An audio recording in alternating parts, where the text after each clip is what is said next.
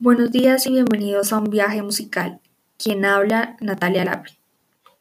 Hoy hablaremos de un género auténtico en donde gracias a él se originan otros estilos musicales, volviéndose este en la semilla y parte fundamental de la música, el blues.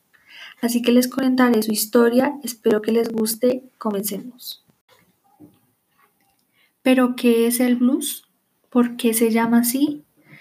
Pues déjenme contarles que este es un reconocido género en todo el mundo como la música del alma. De hecho, su término blues se define como tristeza y melancolía, pero más adelante profundizaré en eso. Este significado se le atribuye a John Coleman y su obra Blue Devils en 1798. Se caracteriza primero porque su instrumento principal es la guitarra, en donde se generaban sonidos y ritmos como el slide, los vibratos y las armonías crossheart. Después con el tiempo se fue incorporando con el bajo, la batería, la armonía, el piano y a veces los ritmos.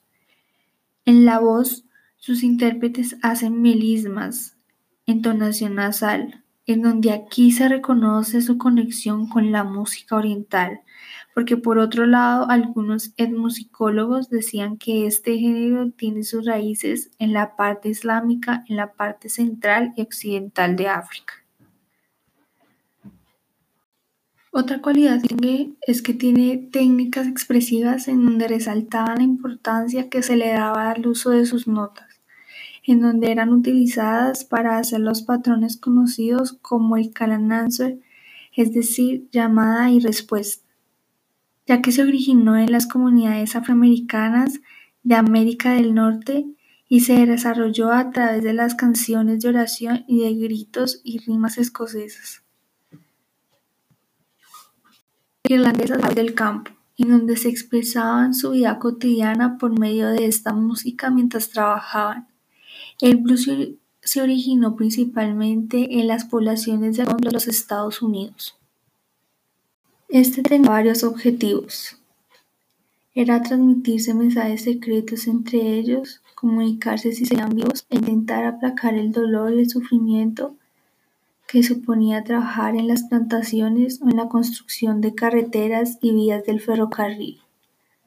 Para eso tengamos en cuenta que la esclavitud comenzó en 1691, en donde africanos eran llevados a América en los siglos XVII y XVIII para trabajar como esclavos en el campo de tabaco, arroz, algodón y maíz.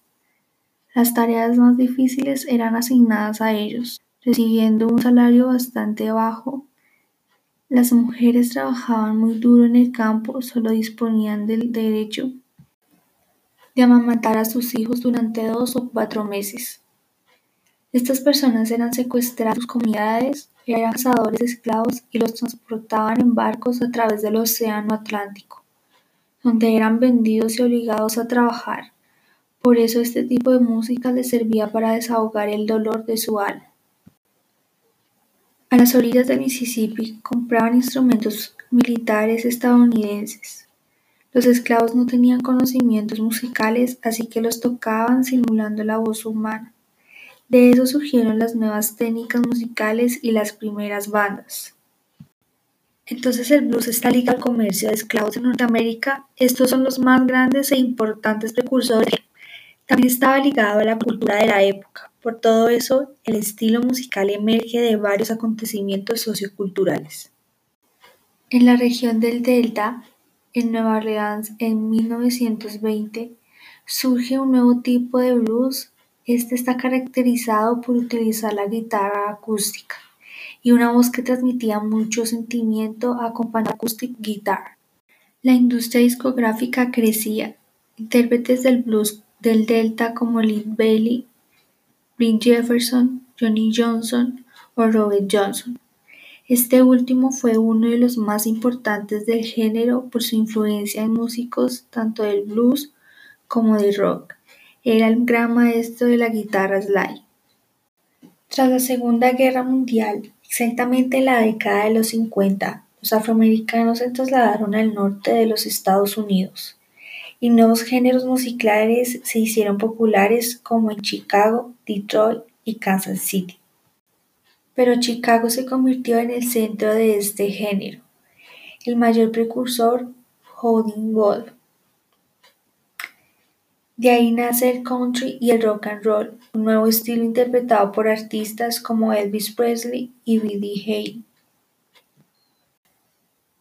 En la década de los 60 y los 70 era influenciado por músicos jóvenes británicos que encontraban en el blues y en el rock and roll una nueva forma para desenvolverse y crear un nuevo género, el rock, pero también denominado blues rock, en donde se originaron bandas como The Rolling Stones, Fresh Cream o John Mayall.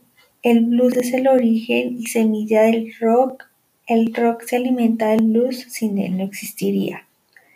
Con esto concluimos, hemos llegado al final de este bonito programa. Tengan ustedes un buen día. Nos vemos en la próxima. Bye bye.